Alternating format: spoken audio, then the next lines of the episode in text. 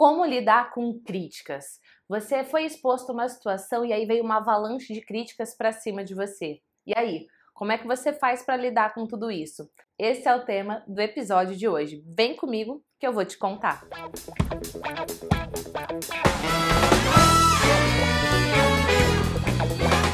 Uau! Seja bem-vindo a mais esse episódio para o seu desenvolvimento com o tema críticas. Como é que a gente pode lidar com críticas?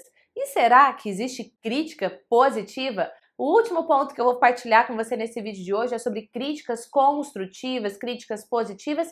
Vamos entender se isso realmente funciona e como é que a gente pode fazer de uma forma assertiva.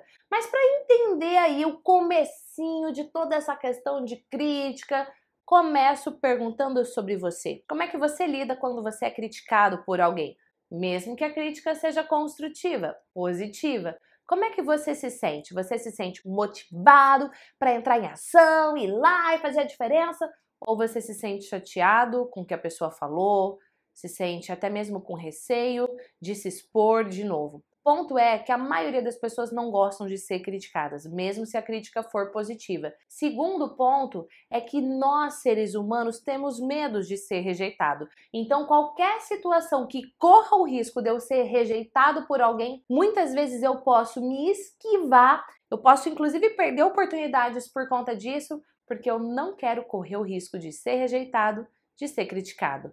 E aí eu pergunto para você, ao longo do último ano, Quantas experiências, quantas oportunidades você perdeu pelo medo de ser criticado, pelo medo de ser rejeitado? Eu te convido a dar um basta nisso, a escolher estratégias assertivas para você se posicionar, a escolher estratégias assertivas para você se vender, sabe assim, quando você se mostra, quando você está numa vitrine, quando você desperta no outro desejo de quero mais. Toda vez que você começa a se expor a situações, toda vez que você começa a ser mais visto, seja colocando a sua opinião numa reunião de trabalho, seja dando uma palestra, seja até mesmo entrando no universo digital, gravando vídeos, sei lá você começa a estar mais exposto e mais vulnerável. E não necessariamente precisa ser assim. Você pode fortalecer habilidades e competências suas que vão te deixar mais, sabe, forte, mais corajoso, mais ousado para passar por tudo isso. E eu pergunto para você, qual competência hoje você precisa desenvolver para ficar mais forte,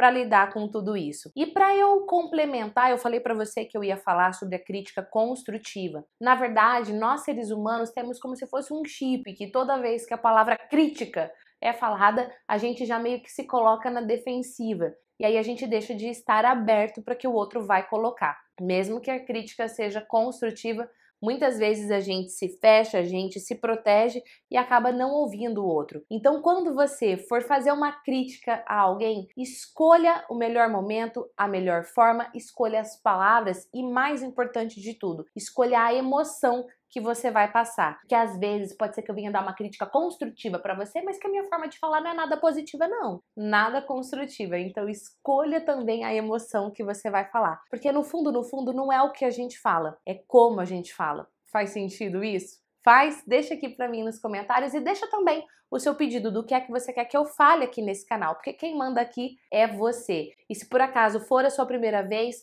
Lembra de se inscrever e clicar no sininho, porque assim toda vez que tiver vídeo novo você vai ficar sabendo. E aí eu pergunto para você, você já recebeu alguma crítica alguma vez e ficou na defensiva? Conta pra mim. Conta pra mim a verdade.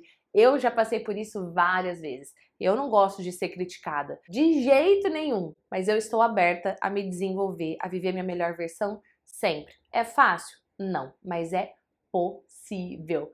Beijos e eu te vejo no próximo episódio. Tchau!